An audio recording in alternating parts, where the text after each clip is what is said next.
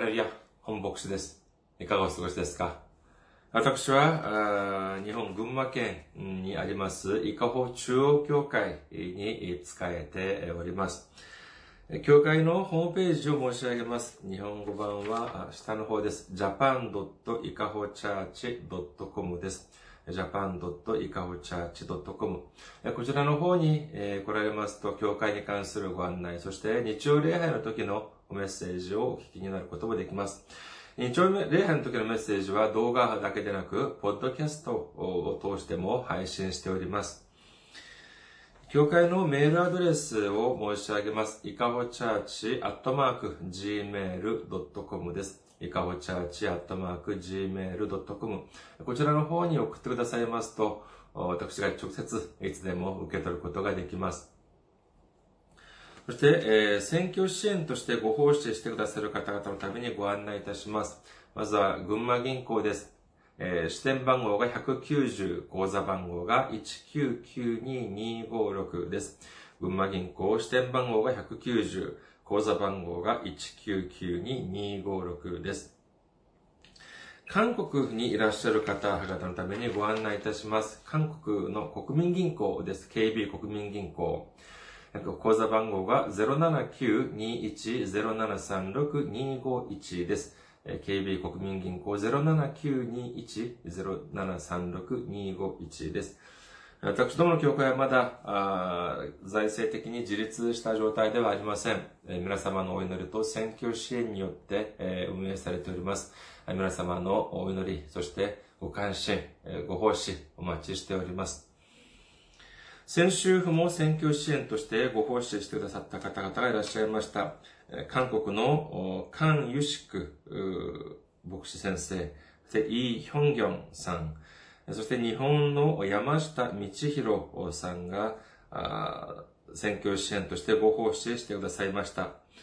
私が動画を撮影して、そして配信し始めたのが、今年の11月になると、ま、丸々4年になりますけれども、日本の方から選挙支援を受けたのは初めてでございます。本当に感謝でございます。神様の驚くべき祝福と恵みが共におられますようにお祈りいたします。今日の御言葉を見てみましょう。今日の御言葉、マタイの福音書22章1節から14節です。マタイの福音書22章1節から14節ちょっと今日は長めですけれども、お読みいたします。マタイの福音書22章1節から14節です。イエスは彼らに対し、再び例えを持って話された。天の御国は自分の息子のために結婚の披露宴を催した王に例えることができます。王は披露宴に招待した客を呼びにしもべたちを使わしたが、彼らは来ようとしなかった。それで再び次のように言って別のしもべたちを使わした。招待した客にこう言いなさい。私は食事を用意しました。私のお牛や肥えた家畜を頬振り、何もかもを整いました。どうぞ披露宴においでください。と。ところが彼らは気にもかけず、ある者は自分の畑に、別の者は自分の商売に出て行き、残りの者たちは王のしもべたちを捕まえて侮辱し、殺してしまった。王は怒って軍隊を送り、その人殺しどもを滅ぼして彼らの町を焼き払った。それから王はしもべたちに言った。披露宴の用意はできているが、招待した人たちはふさわしくなかった。だから大通りに行って出会った人を皆披露宴に招きなさい。しもべたちは通りに出て行って、良い人でも悪い人でも出会った人を皆集めたので、披露宴は客でいっぱいになった。王は客たちを見ようとして入ってくると、王が客たちを見ようとして入ってくると、そこに婚礼の礼服を着ていない人が一人いた。王はその人に言った。友よ、どうして婚礼の礼服を着ないでここに入ってきたのか。しかし彼は黙っていた。そこで王は召使いたちに言った。この男の手足を縛って外の暗闇に放り出せ。この男はそこで泣いて歯ぎしりすることになる。招かれる人は多いが、選ばれる人は少ないのです。アメン。ハレルヤ。神様を愛する方は、アメンと告白しましょう。アメン。今日は皆様と一緒に私たちの礼服というテーマで恵みを分かち合いたいと思います。今日の御言葉は、まあ、マタイの福音書に書いてある内容ですが、この、これと似たような内容がルカの福音書にもあります。ルカの福音書14章16節から24節までです。ルカの福音書14章16節から24節お読みいたします。するとイエスは彼にこう言われた。ある人が盛大な宴会を催し、大勢の人を招いた。宴会の時刻になったので、しもべを使わし、招いていた人たちに、さあ、おいでください。もう用意ができましたから、と言った。ところが皆同じように断り始めた。最初の人はこう言った。畑を買ったので見に行かなければなりません。どうかご容赦ください。別の人はこう言った。極引きの牛を買ったので、それを試しに行くところです。どうかご容赦ください。また別の人はこう言った。結婚したので行くことができません。しもべは帰って行って、このことを主人に報告した。すると家の主人は怒ってそのしもべに言った。急いで町の大通りや路地に出て行って貧しい人たち、体の不自由な人たち、目の見えない人たち、足の不自由な人たちをここに連れてきなさい。しもべは言った。ご主人様、お命じになった通りにいたしました。でも、まだ席があります。すると主人はしもべに言った。街道や垣根のところに出て行き、無理にでも人々を連れてきて、私の家をいっぱいにしなさい。言っておくが、あの招待されていた人たちの中で、私の食事を味わう者は一人もいません。アメン。ま、これを見てみるとですね、ルカの福音書というのは、三つの段階に区分することができるのではないかというふうに思われます。まずは、一時招待、第一次招待です。ある人が大きな宴会を催した。それで、その時間になったので、その、ま、まずは、その前に招待状を送りました。そして、えその宴会の時間になったら、あその時に、えこの人はただ待ってるだけではありませんでした。この招待した人たちに対して、しもべを一人一人送ったんですね。えそして、あ、もう、え時間になりました。宴会の時刻になったので、えさあ、いらっしゃってください。というふうに招待をしたわけです。するとどうしたかというと、みんなが申し合わせたようにですね、同じように断り始めたということなのであります。その断った、その言い訳が何かというと、畑を買ったので見に行かなければならない。そして極引きの牛を買ったので試しに行かなければならない。またある人は結婚したので行くことができない。なんていう風に言ったのです。これはどうしたのか、どういうことかというと、せっかくその事前に招待申したにもかかわらず、みんな自分の事情で、来られない。という、自分の都合で来られない。というふうに言っているのであります。それで、この、じゃあこの来られない。その理由は何かというと、すべてが世俗的なこと、個人的なことをを理由にして来られない。というふうに言ったのであります。最後の人はですね、よく見てみると、結婚式があるから、自分の結婚式があるからいけない、えー、というふうにな、な、な、それ、な、だったのならばまだわかります。そりゃそうでしょ。自分の結婚式がこれからあるのに他の人の宴会には行けません。しかし、この人はそうではありません。なんて言ってるかというと、自分は結婚したから行くことができないというふうに言っているのであります。つまり何かというと、自分は結婚してまだ新婚だから、私は自分のお嫁さんと一緒にいたいから、あなたの宴会には行けません。こういうふうに言っているのであります。私たちがあることをしようとすれば、するときは、まあ、必ずその優先順位というのを考えて、考えることになります。そしてこの優先順位を見ると、その人はどの方に、まあ、その重要、その重点を置いているか、ということを知ることができます。じゃあこの人たちどうかというと、この催した宴会よりもみんな自分て、自分の個人的なことに重点を置いている、重きを置いているということなのであります。これを聞いた、この主、当然、え、怒ります。だから、どうしたのかというと、この主人はどうしたのかというと、えー、じゃあ、第 2, 番目、第2段階のに移っていきます。ルカの福音書16章21節しもべは帰ってきて、このことを主人に報告した。すると、家の主人は怒って、そのしもべに言った。急いで町の大通りや路地に出て行って貧しい人たち、体の不自由な人たち、目の見えない人たち、足の不自由な人たちをここに連れてきなさい。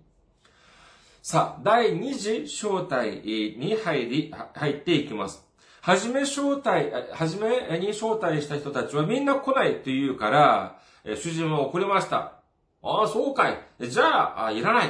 じゃあ、他の人たちを招待しよう。って言ってどういうふうに指示をするのかというと、急いで街の大通りや路地に出て行って、招待しなさい。連れてきなさい。というふうに言います。それだけではありません。この人たちには特徴がありました。どういう人たちだったかというと、貧しい人たち、体の不自由な人たち、目の見えない人たち、足の不自由な人たちだったということです。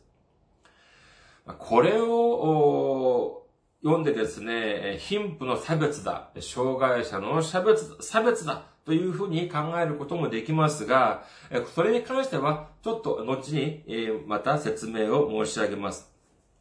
で、この人たちをさあ連れてきました。しかしまだ席が余っているというふうにしもべたちは言います。で、この主人はじゃあどうしたかというと、第3次招待に入っていきます。ルカの福音書16章23節すると主人はしもべに言った。街道や垣根のところに出て行き、無理にでも人々を連れてきて、私の家をいっぱいにしなさい。ということなのであります。そして主人は最後に24節で自分の考えを言います。ルカの福音書16章24節言っておくが、あの招待された人たちの中で、私の食事を味わう者は一人もいません。というふうに言っているのであります。ここで招待されていた人たちというのは、第一次招待の時に呼ばれた人たちです。えで、この人たちは、あ素晴らしい、本当に食事が準備されている。このような宴会、このような宴会には、一人も招待入ってくることができないだろうというふうに言っているのであります。むしろ、初めは予定でなかった人たち、そういう人たちがこの宴会に集まってきて、そして大きな喜びの中で楽しんだということなのであります。この聖書、特に新約聖書の中で宴会とか、この宴の入っている言葉を見ますと、これは子羊の婚宴を例えて言っていると言えます。ヨハネの目視録19章9節を見てみましょうか。ヨハネの目視録19章9節見つかいは私に、子羊の婚宴に招かれている者たちは幸いだと書を記しなさいと言い、また、これは神の真実な言葉であると言ったと書かれています。最後の日にイエス様と共に、この子羊というのはイエス様というのを指します。ですから、最後の日にイエス様と共に楽しむこの宴会というのが、まさしく子羊の婚宴、子羊の結婚式の宴ということであります。ここで第一次の招待にされた人というのはユダヤ人だと言えます。しかし彼らはイエス様を受け入れませんでした。イエス様を自分の救い主と受け入れるということを拒否したのであります。だからこそ彼らは結局この婚宴、宴会に入ってくることができずに第二次招待に移っていくわけであります。この第二次正体を見てみますと、先に見たように、えー、貧しい人たち、体の不自由な人たち、目の見えない人たち、足の不自由な人たちというふうに書かれていますけれども、これは、先ほど申し上げましたように、これは経済的な差別とか、または、障害を持っている方たちに対する差別というのではなく、既存のユダヤ人社会から阻害された人たちということを指します。ユダヤ人だからといって、当時ユダヤ人だからといってみんな同じユダヤ人ではありません。例えば、えー、祭司長とか、え、パリサイ人とか、いろいろその時に、ま、権力を持っていた人たち、そういう人たちがいました。え、そういう人たちは、ま、いわゆる、ま、上流階級に、含まれる人たちでしょう。しかし、経済的な問題、または、障害という問題を抱えた人たちは、同じユダヤ人だとしても、阻害された立場にいたということができます。ですから、思ってもいなかった人たちが招待されることになったのであります。しかし、まだ空席があったということです。ですから、その次には3次、第3次招待に移っていきます。2次、第2次招待では、えー、この、えー、その文面を見てみますと、どこに出ていったと書かれているでしょうか第2次というのは、街の大通りや路地に出て行ってというふうに書かれています。街の大通りや路地というのは、これはそれこそ阻害された人たちがいそうなところということでしょう。つまり同じその街、同じその、まあ、ユダヤ人という中での、しかし、まあ、街の大通りや路地にいそうな阻害された人たちを連れてきた、招待したというのが、第二次招待と言えます。しかし、この第三次はどうかというと、第三次というのは、街道や垣根のところに出て行って連れてきなさいというふうに言っています。第二次では、第二次では、えー、ま、街の大通りや路地、と言っていますけども、第3次では、街道や垣根ということなのであります。これは同じ、えー、意味ではありません。その街の大通りというのは、先ほど申し上げましたように、その同じ街の中にある大通りや路地を指しますけれども、街道というのは、これは、市の、その街の外と通じている道ということであります。そして、垣根というのは、そのえー、境、その町の境目、境界ということでしょう。え、つまり、これは何かというと、これは違法の地域ということを指します。ですから、えー、もう、第3次はユダヤ人ではない違法人にまでもこの招待されるということになったというのであります。しかし、この主人の最後の言葉でも知る通り、この期間の中で阻害されたユダヤ人や違法人だとしても、イエス様を救い主として受け入れた人たちには、最後のその子羊の婚宴に招待されることになる、なるけれども、イエス様を拒否した人たちは、いくらユダヤ人、いくら選ばれた民族だとしても、盛大なるイエス様の子羊の公園には入ってくることができないというふうにおっしゃっているのであります。まあ、このように見てみるとですね、このルカの福音書、とてもシンプル、とても簡潔な内容です。理解しやすい内容となっています。それでは今日の本文であるマタイの福音書を見てみましょう。このマタイの福音書を見る前にルカの福音書を見た理由というのは、そのルカの福音書というのは本当にシンプルであるあありますから、これを先に見てからマタイの福音書を見るともっと理解しやすいと思われたからであります。今日の御言葉の中で見てみますと、まず、マタイの福音書22章2節を見てみましょうか。マタイの福音書22章2節天の御国は自分の息子のために結婚の披露宴を催した王に例えることができます。というふうに書かれています。しかしまあこれは、あるま注釈書によりますと、これは文法、その原文の文法を見るとき、これは天国を王に例えたのではなく、この、えー、天の御国は、ある王が自分の息子のために催した結婚の披露宴に例えることができます。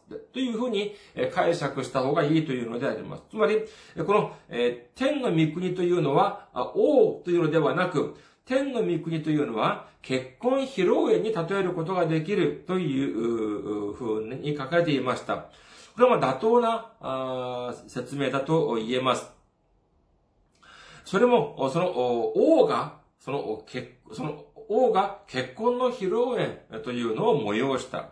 それも誰のためかというと、自分の息子の結婚披露宴を催したっていうからもうそれこそ本当に盛大な宴会、盛大な披露宴だったということでしょう。しかし、え、この御言葉を見ますと、え、そのルカの福音書とは少し違いがあります。この3節を見てみますと、やはり第一次招待の部分が出てきますけれども、やはりこの招待した人は、えー、行かない、えー、みんな断っています。えー、しかし、このマタイの福音書を見ていますとですね、すぐに諦めません。マタイの福音書22章4節を見ますと、それで再び次のように言って別のしもべたちを使わした。招待した客にこう言いなさい。私は食事を用意しました。私のお牛や超えた家畜を豊富り、何もか、豊富り、何何もか、何もかも整いました。どうぞ披露宴においでください。と。あ、そうか。第一次、えー、招待した時は、ただ来なさいって、えー、だけ言ったから、あ、この人たちはどんな宴会なのかわからなかったかもしれない。えだから、あ今度は、もう一回、しもべたちを送って、この宴会について、詳しくよく説明しよう。そして、どういうふうに言いなさいって言ったのかというと、私は食事を用意した。私のお牛は超えた家畜をほふり、何もかも整いました。もう本当に素晴らしい宴会を準備しました。ですから、どうぞ来てくださいというふうに詳しく説明したら来てくれるだろうというふうに思って再びしもべを送りました。しかし彼らはどうしたかというと、マタイの福音書22章5節から6節ところが彼らは気にもかけず、ある者は自分の畑に、別の者は自分の商売に出て行き、残りの者たちは王のしもべたちを捕まえて侮辱し、殺してしまった。というのであります。こんな悪い人ってあるでしょうか？とても悪い人です。せっかくしもべを送って、そして何か物を要求したわけでもない。金を要求したわけでもない。私が用意して宴会に連れてきて、どうぞ来て、そして楽しんでくださいというふうに招待をしたにもかかわらず、こんなひどいことをしたというのであります。こういう、ここまで、えー、ことが及んでしまったら当然、王様は怒ってしまうでしょう。マタイの福音書22章7節王は怒って軍隊を送り、その人殺しどもを滅ぼして、彼らの町を焼き払った。王は自分のしもべたちを殺してしまった。あ彼らを、やはり、軍隊を送って滅ぼして、それだけでは飽き足らずに、その町もすべて滅びてしまった。滅ぼしてしまった。ということなのであります。そして、マタイの福音書22章8節から10節を見てみましょう。マタイの福音書22章8節から10節です。それから王はしもべたちに言った。披露宴の用意はできているが、招待した人たちはふさわしくなかった。だから、大通りに行って出会った人を皆披露宴に招きなさい。しもべたちは通りに出て行って、良い人でも悪い人でも出会った人は、を皆集めたので、披露宴は客でいっぱいになった。これは先ほど、ルカの福音書で見た、一度見た見たので、まあ、理解はするのには、まあ、理解はしやすいと思われます。本来、えー、招待、招待した人たちがみんな断ったから、大通りに出て行って、あ、出会った人たち皆を、えー、この宴会、披露宴に招いたということなのであります。それで、まあ、披露宴の席は客でいっぱいになった。しかし今日、私たちが特に注目したいのは、その次の部分からであります。マタイの福音書22章11節から13節王が客たちを見ようとして入ってくると、そこに婚礼の礼服を着ていない人が一人いた。王はその人に言った。友よ、どうして婚礼の礼服を着ないでここに入ってきたのか。しかし彼は黙っていた。そこで王は召使いたちに言った。この男の手足を縛って、外の暗闇に放り出せ。この男はそこで泣いて歯ぎしりすることになる。さあ、第一次招待の時に来なかったから、他の人たちを呼んで席を埋めました。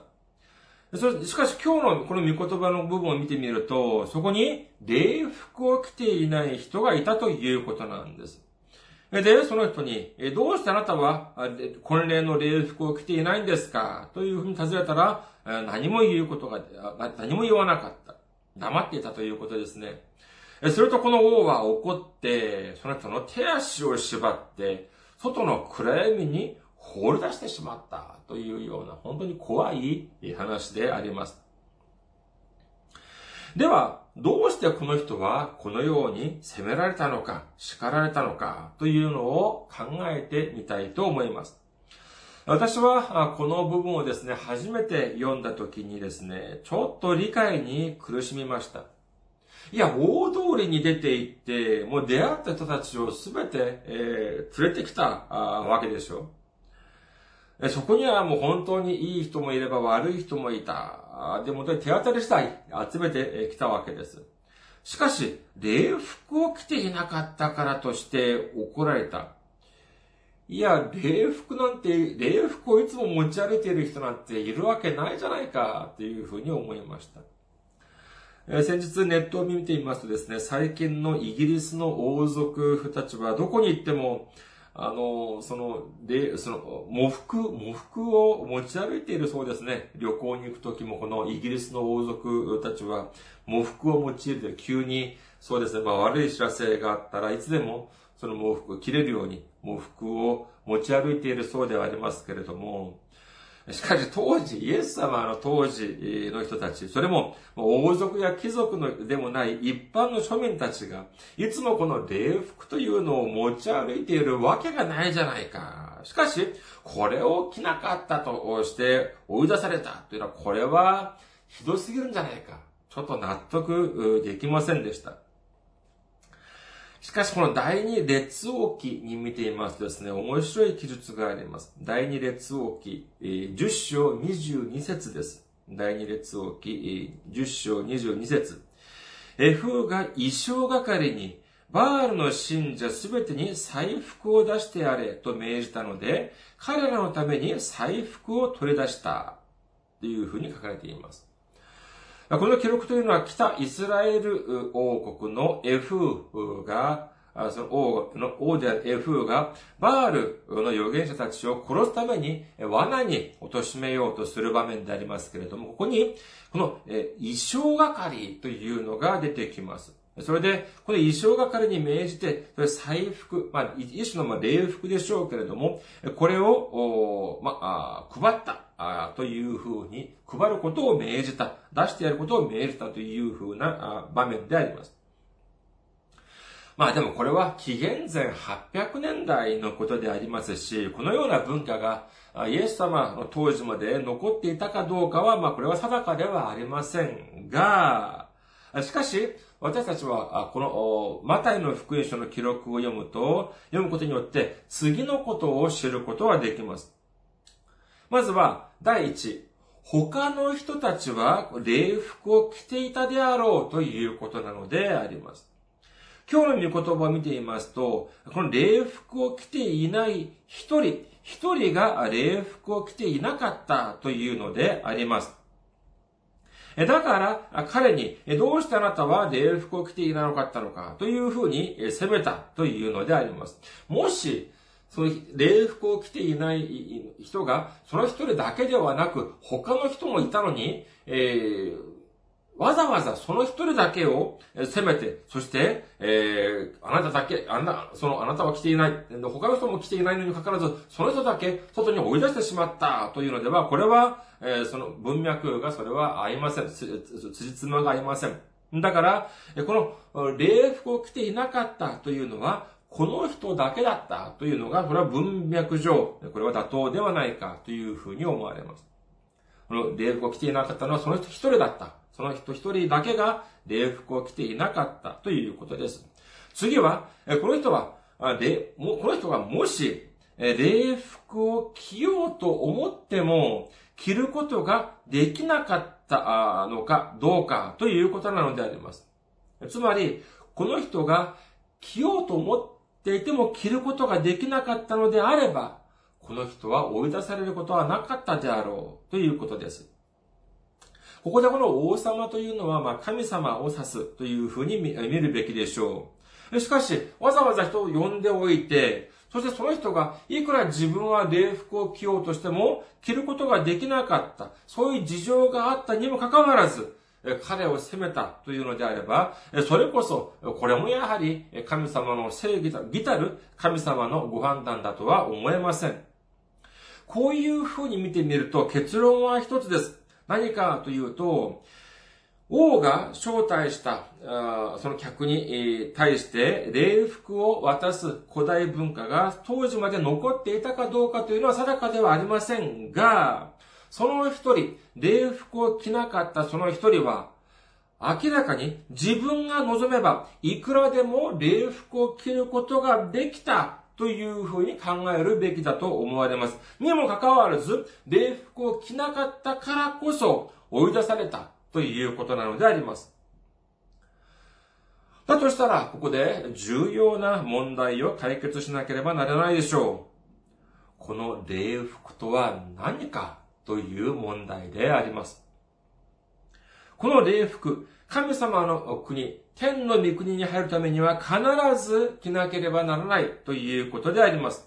では、他のところで、この天国に入るために必ず必要なものは何か？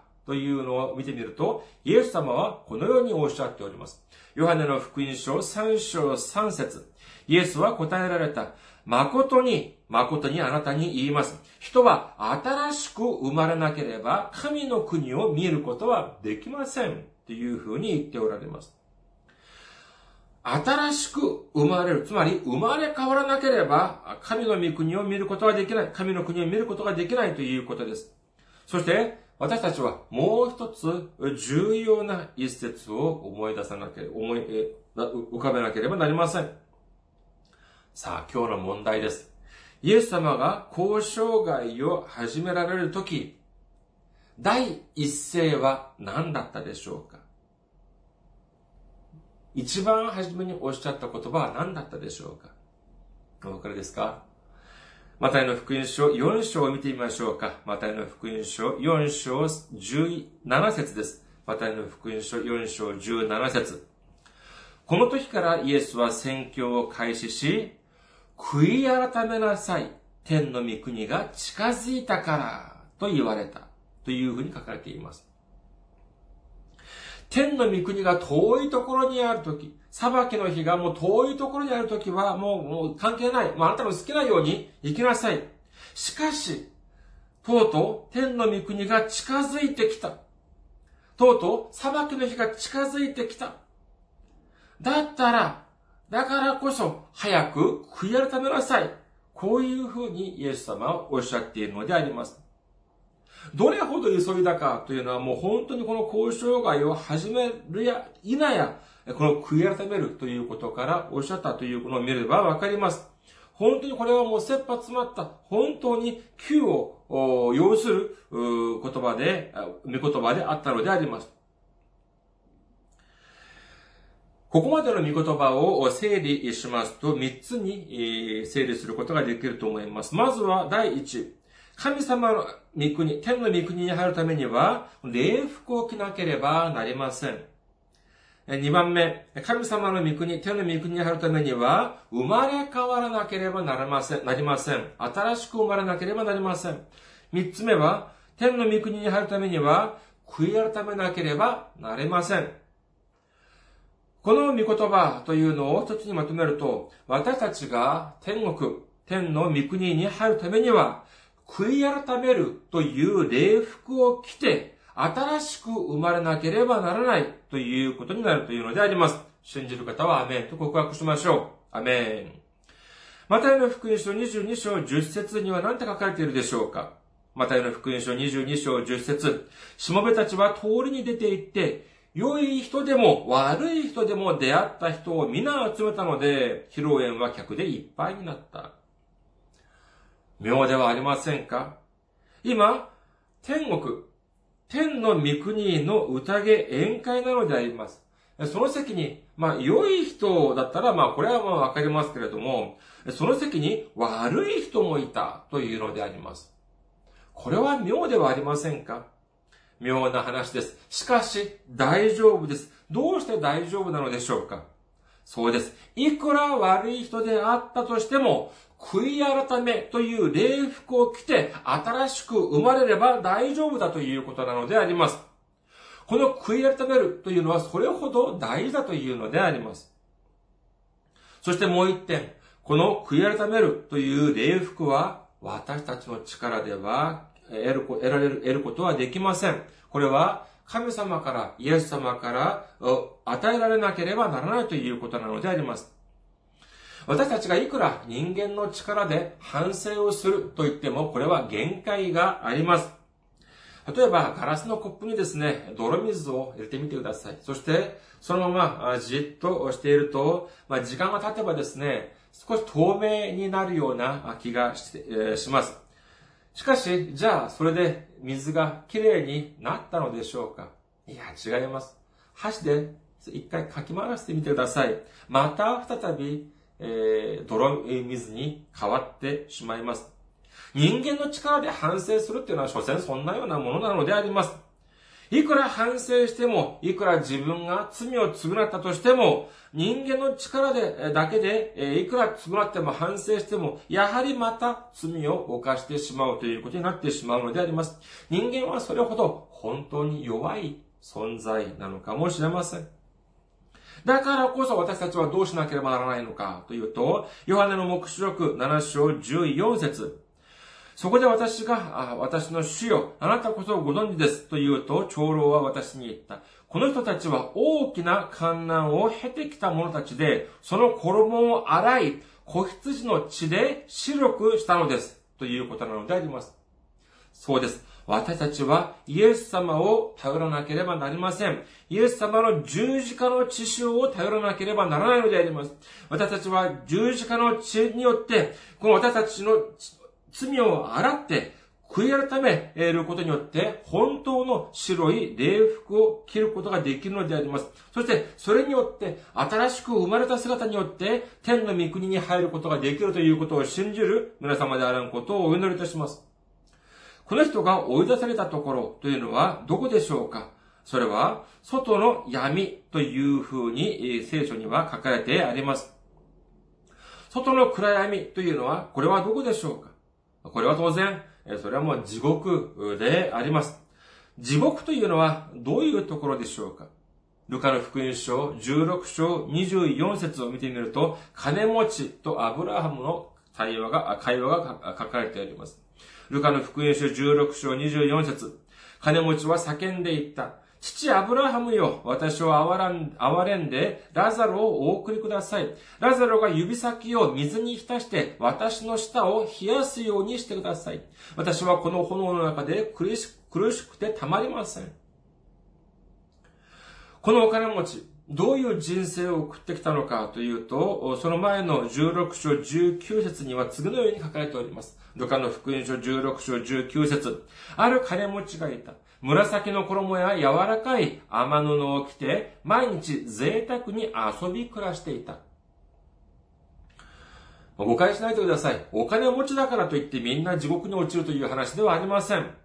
この人はこのお金持ち、神様を信じず、自分だけが贅沢三昧をして、そして、え全然慈悲を施さず、そういう風にな人生を送って、そして挙句の果てに地獄に落ちて、そして今は水一滴、それこそ本当に贅沢三昧で暮らして来た人にもかかわらず、地獄では、水一滴をくださいというふうにアブラハムに頼んでいるのであります。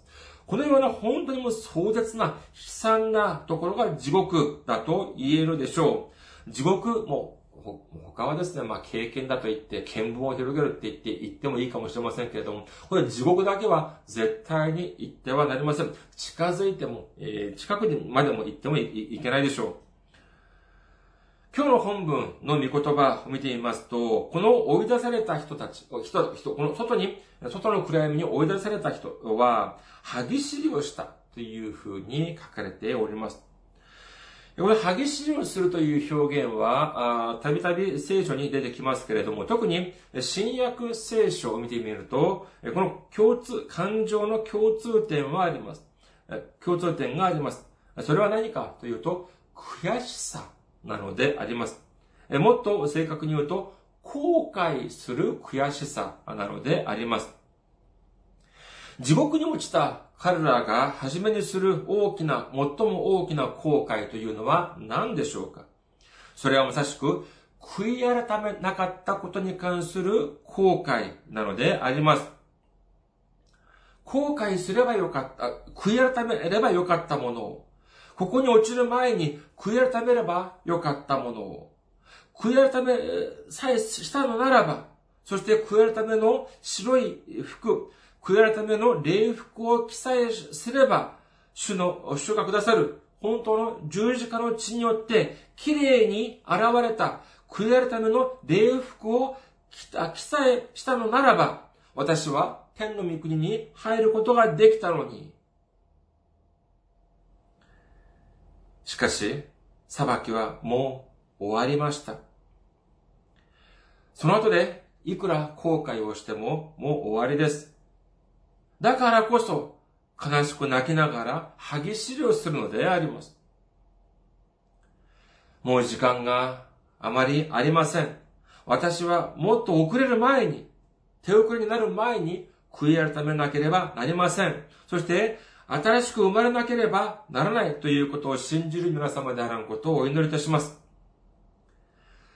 私たち、みんなが、私たちの罪を代わりに背負って十字架にかけられたイエス様の血潮によって、私たちの罪を洗い流し、新しく生まれた姿によって、悔い改めという名の白い礼服を着ることによって、天の御国に入って、そして子羊の婚宴、大きな宴会、披露宴に大きな喜びを持って満たされる。それこそ子羊の婚宴に参加することができる皆様であらんことをお祈りいたします。ありがとうございます。また来週お会いしましょう。